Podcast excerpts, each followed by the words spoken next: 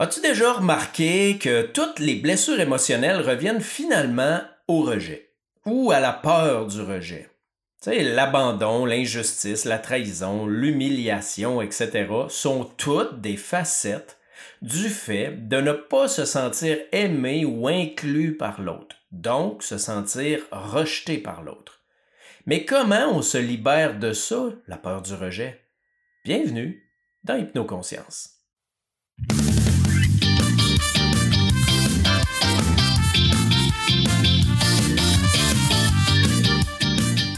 N'y a pas juste les blessures d'enfance qui sont reliées à la peur du rejet, on retrouve aussi euh, l'ombre que l'on porte et le poids de la vérité, la peur de s'exprimer, la dépendance affective, etc.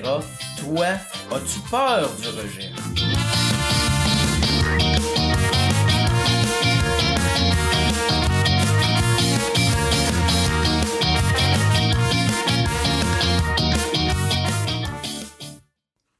Si tu as de la difficulté à assumer tes choix et tes opinions, si tu restes dans une relation amoureuse qui ne te convient pas, voire même toxique, si tu tolères des comportements inadéquats à ton égard, euh, si tu as tendance à faire des choses pour être aimé ou à faire à répétition des choses qui te tentent pas pantoute pour plaire aux autres, ben, t'as fort probablement peur du rejet. Mais faites-toi-en pas, on est tous pris à différents degrés, bien sûr, de cette peur du rejet. Parce qu'en fait, il s'agit ni plus ni moins euh, de la peur de mourir manifestée de façon, je dirais, complètement distorsionnée, voire même euh, suramplifiée. Salut à toi, je te remercie énormément d'écouter cet épisode-là, de te joindre à moi aujourd'hui. Mon nom est Pascal Brousseau, moi je t'accompagne euh, à tous les jours et à travers euh, les podcasts, à travers ben, Facebook de moins en moins. Je t'accompagne en fait à voir clair à travers cet inconscient-là dans lequel tu peux retrouver toutes tes vérités, mais qui sont souvent voilées euh, parce que d'abord, c'est inconscient, hein, comme, comme le dit le mot, mais aussi parce que ton conscient, lui, vient saboter cette lecture-là par toutes sortes de mécanismes, dont la rationalisation et l'intellectualisation. Si tu veux en savoir plus sur moi, je t'invite à aller sur mon site internet pascalbrousseau.com et peut-être venir faire un tour sur Facebook, Pascal Brousseau Hypnoconscience, euh, ou même sur euh, la toile de l'inconscient, qui est ma page, ou plutôt mon groupe, euh, que j'avoue, je ne nourris plus beaucoup. Euh, je dois avouer que je trouve que Facebook est une plateforme euh, dépassée est une plateforme qui ne fonctionne plus beaucoup à moins que l'on paie constamment de la publicité et des choses comme ça et honnêtement ça m'intéresse pas. Par contre ce qui m'intéresserait c'est que tu viennes sur Facebook ou même que tu m'écrives par courriel, tu vas trouver ça sur mon site internet juste pour me dire de quel endroit tu m'écoutes. Euh, parce que c'est peut-être le seul petit défaut du podcast, même si j'adore en faire, c'est que le feedback est inexistant. Alors que sur TikTok, Instagram, Facebook, ben on a des commentaires, on a des likes, on jase avec les gens, on sait un peu ce qu'ils aiment.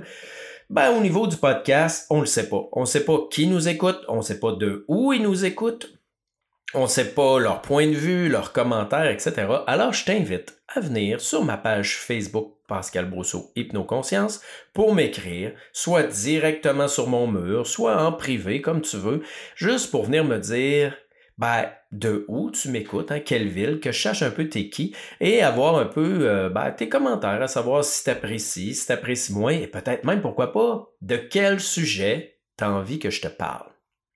Alors, comme tu as vu aujourd'hui, je te parle euh, de la peur du rejet. Ah, mon Dieu, qui est littéralement à la base de tout. Hein. Si vous avez écouté mon épisode sur la culpabilité où je vous dis que toutes les problématiques, fondamentalement, reviennent à deux émotions, la peur et la culpabilité. Et c'est quoi la culpabilité? C'est la peur du rejet, en fait.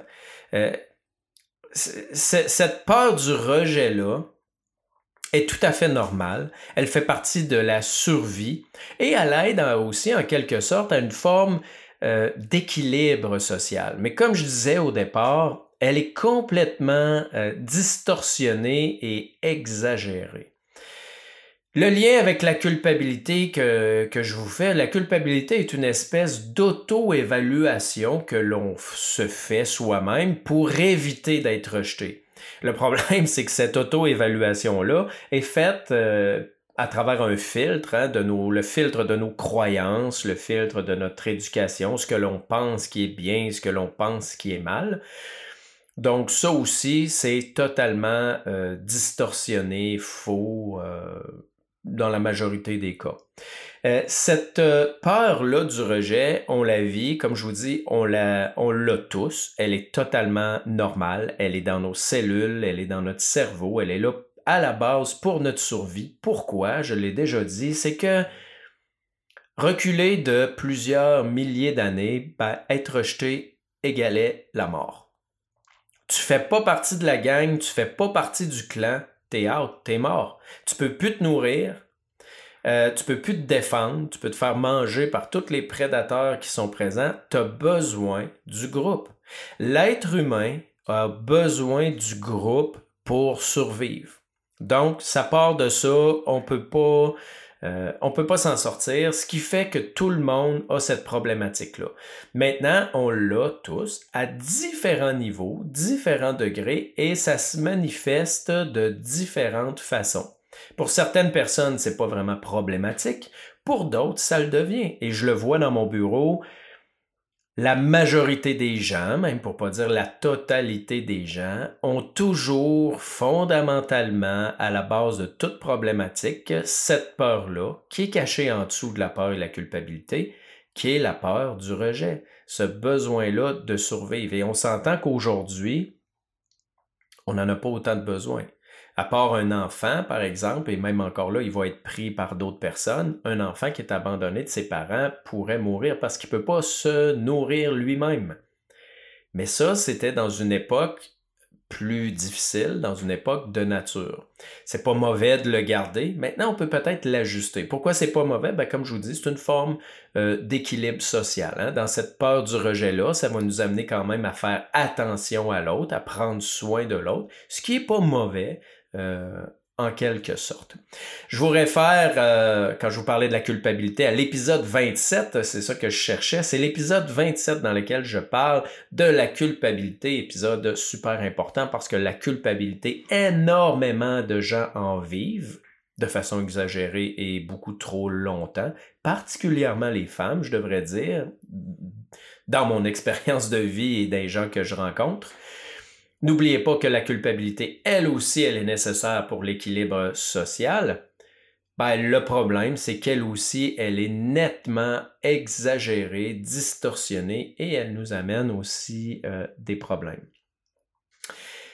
Et ce qui est spécial avec euh, le rejet, c'est que non seulement on a peur d'être rejeté, mais ça devient aussi difficile pour nous, en quelque sorte, je vais le mettre entre guillemets, de rejeter.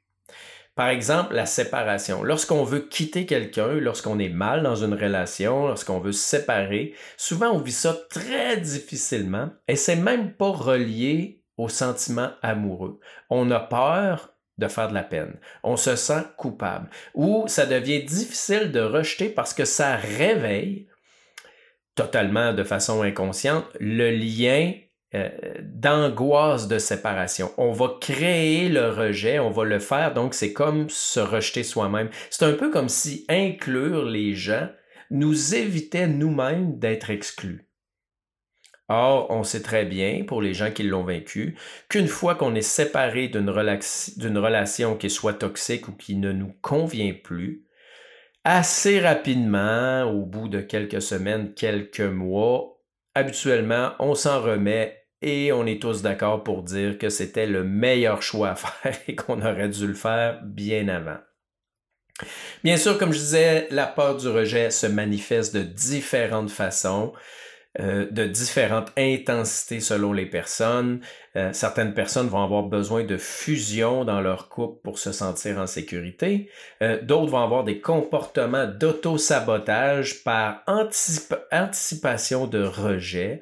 certains vont tomber dans le perfectionnisme. D'autres vont avoir une peur intense qu'il arrive quelque chose à l'autre ou des gens qu'ils aiment ou que l'autre nous quitte.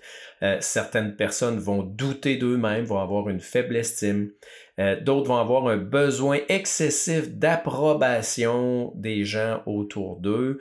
et bien sûr, ben, une grande partie d'eux vont utiliser la fuite. Hein. On sait que le fuyant, c'est le masque de la blessure typique de rejet. Maintenant, même si votre blessure, on dit c'est pas le rejet, c'est la trahison, c'est l'humiliation, fondamentalement, selon mon opinion, tout revient à la peur du rejet.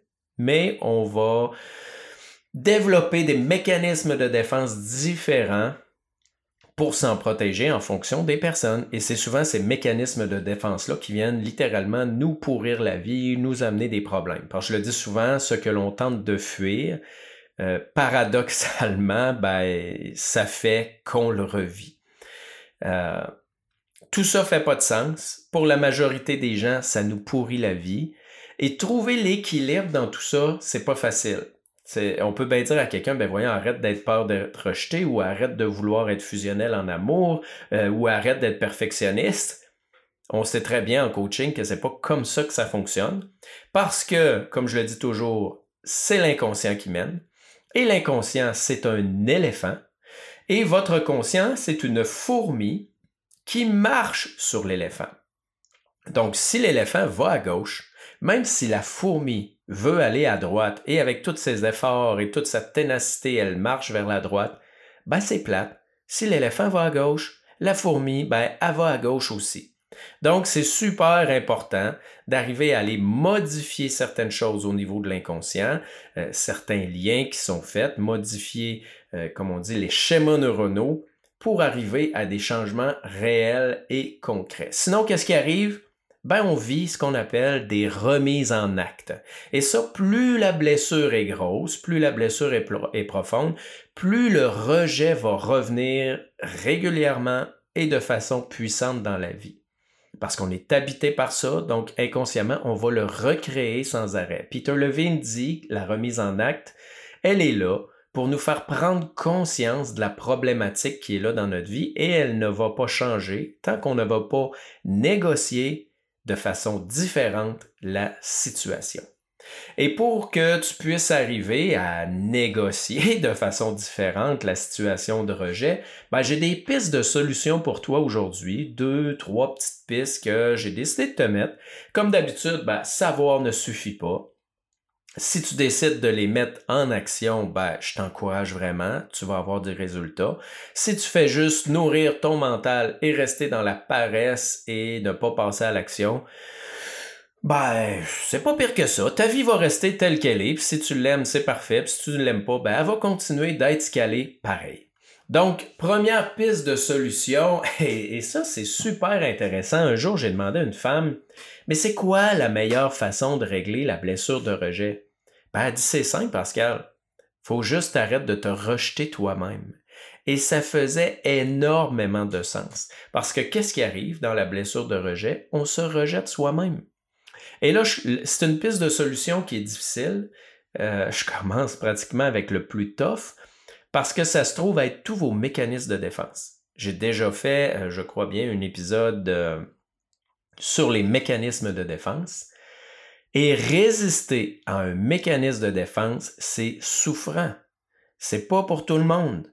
C'est pas facile. Ça réveille l'anxiété de survie. Hein? Si vous faites quelque chose depuis 20 ans, 30 ans, 40 ans pour survivre et plus, et que là, tout à coup, vous dites, OK, je le fais plus, euh, je vous annonce que votre système, votre cerveau, votre cerveau reptilien, il va paniquer. Là. Il va dire Hey, le clown euh, ou la clown, euh, on survit grâce à ça, ça fait 42 ans, tu vas pas nous enlever ça, on va mourir. Ben, c'est là que ça prend la volonté, c'est là que ça prend le courage, la discipline d'affronter ces émotions-là et de dire aujourd'hui, c'est moi qui mène c'est moi qui agis, c'est moi qui décide, et à force de répétition et d'émotion, ben, on va modifier les schémas neuronaux puis arriver à quelque chose. Donc, arrêter de se rejeter, ça veut dire quoi? Ça veut dire apprendre à dire non. Ça veut dire apprendre à accepter de ne pas être perfectionniste. Ça veut dire arrêter de faire des choses constamment qui nous tentent pas pour être aimés. Ça veut dire penser à soi. C'est toutes des choses qui, lorsque vous allez le faire, vont faire monter une émotion, va faire monter une anxiété. Et ça, ça se fait en deux étapes. Un, je fais différemment ou je fais l'inverse de ce que je fais d'habitude dans ma peur du rejet. Et étape 2, je l'intègre, je l'observe en conscience, jusqu'à temps que ça s'intègre. Pour ceux qui veulent en savoir plus là-dessus, il y a un épisode qui s'appelle, euh, je crois, l'expérience intégrée, puis j'ai même un épisode complet sur tisser la toile de l'inconscient, qui est la formation dans lequel je vous enseigne comment faire ça pour que les choses s'intègrent, que l'émotion s'apaise et qu'on puisse évoluer puis avancer. C'est pas quelque chose qui se fait nécessairement d'un claquement de doigts. C'est à force de répétition et d'émotion, mais vaut mieux prendre quelques semaines, quelques mois pour modifier des choses qui nous font souffrir, qui nous font mal filer, que de le tolérer pour le restant de nos jours. Donc, Piste de solution numéro 1, arrêter de se rejeter soi-même. Piste de solution numéro 2, s'occuper de la culpabilité. La culpabilité est toujours une des manifestations qui a une peur du rejet. Comme je vous ai dit à l'épisode 27, je vous parle de cette culpabilité-là et j'explique un peu plus en détail comment euh, s'en débarrasser de cette euh, culpabilité-là. Maintenant, ben, je vais vous redonner quand même euh, deux, sous, deux sous-pistes de solutions. En fait, deux pistes de solutions reliées à la culpabilité que j'explique très bien dans l'épisode 27. Une, un, l'observation consciente de cette culpabilité-là. Encore là, si vous voulez en savoir plus sur l'observation consciente, je me répète et je me répète et je me répète à chaque épisode, mais c'est l'une des choses les plus puissantes qui existent, qui, est totalement gratuit, euh, qui vous permet d'être autonome. Hein. vous n'avez pas besoin de coach ou de thérapeute pour faire ça. Et comme dit Peter Levine, c'est euh, euh, un état qu'on a à l'intérieur de nous, inné et naturel, de retour à l'état d'équilibre. Donc, il n'en tient qu'à vous ou à toi de le faire. Il n'en tient qu'à toi de l'essayer puis de le mettre en action. Mais savoir ne suffit pas. Si tu le pratiques pas régulièrement, bah écoute, euh, reste comme ça puis tu n'auras pas de résultat.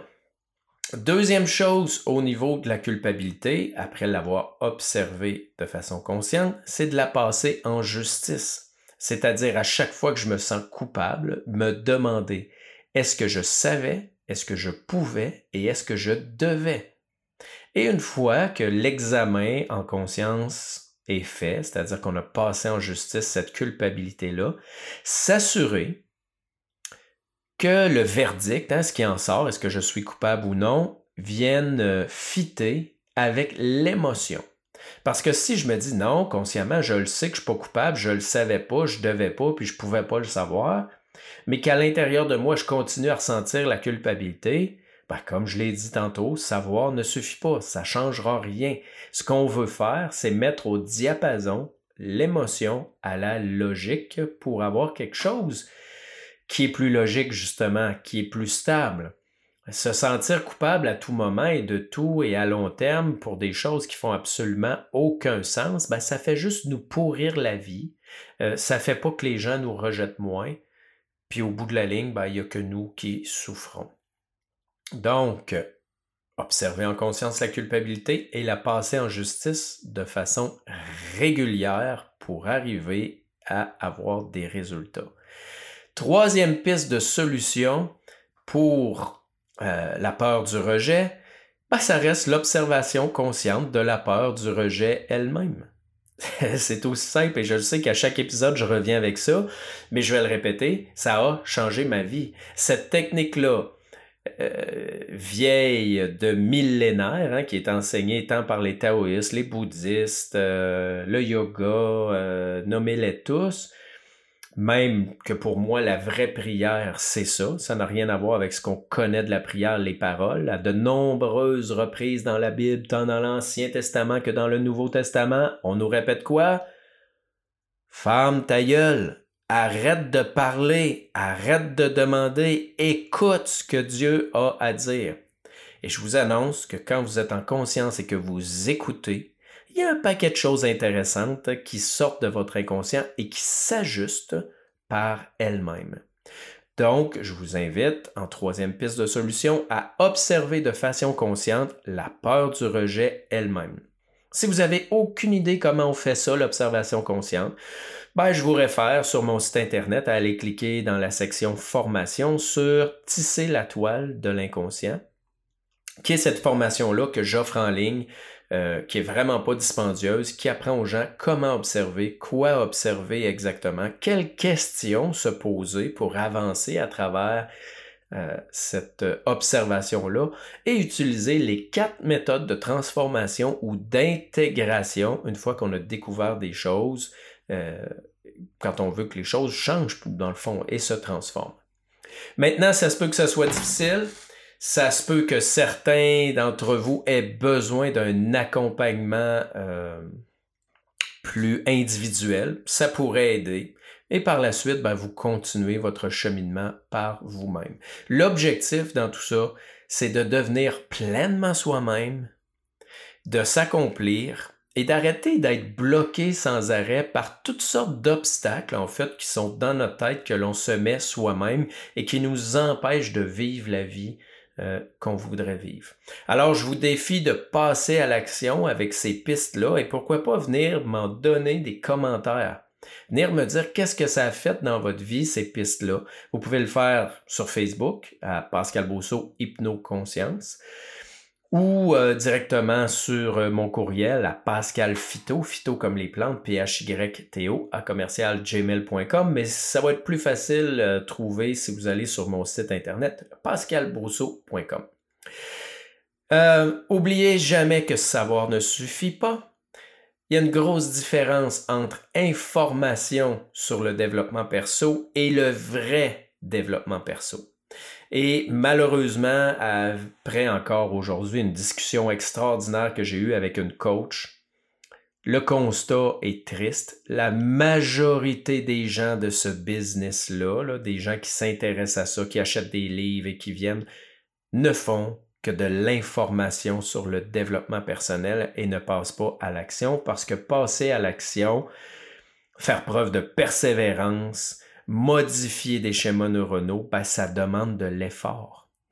Et souvent, c'est désagréable, ça fait mal, c'est pire qu'un entraînement au gym. C'est pas toujours le fun, mais c'est combien libérateur. Alors encore une fois, ben, je vous invite à venir me faire vos commentaires sur les résultats ou ce que, vous en pensez sur Facebook ou sur courriel. Je vous invite aussi à partager le podcast autour de vous au cas où ça pourrait aider des gens ou ça pourrait allumer des gens qui ont certaines problématiques ou qui désirent atteindre certains objectifs, mais qui sont bloqués. Parce qu'on va se le dire, l'être humain, là, particulièrement en Occident, les blocages ne sont pas extérieurs à eux. On vit dans un monde même si parfois on en doute, de très grande liberté. Qu'est-ce qui nous empêche d'être nous-mêmes? Qu'est-ce qui nous empêche d'être heureux? Euh, qu'est-ce qui nous empêche de nous déployer, de nous accomplir dans tous les aspects de notre vie, que ce soit euh, amoureux, famille, travail, loisirs, personnel, sport? Ben, c'est tous les blocages qui sont en nous. On est les seuls responsables de la très grande majorité de nos blocages qui font ben, qu'on ne s'épanouit pas totalement. Sur ce, ben, je te remercie encore une fois énormément de m'avoir écouté jusqu'à la fin. Je t'invite encore à partager ou à peut-être même à t'abonner au podcast, hein, question de recevoir la notification à chaque lundi lorsqu'il sort. Sur ce, je te salue et je te dis à la prochaine dans un prochain épisode.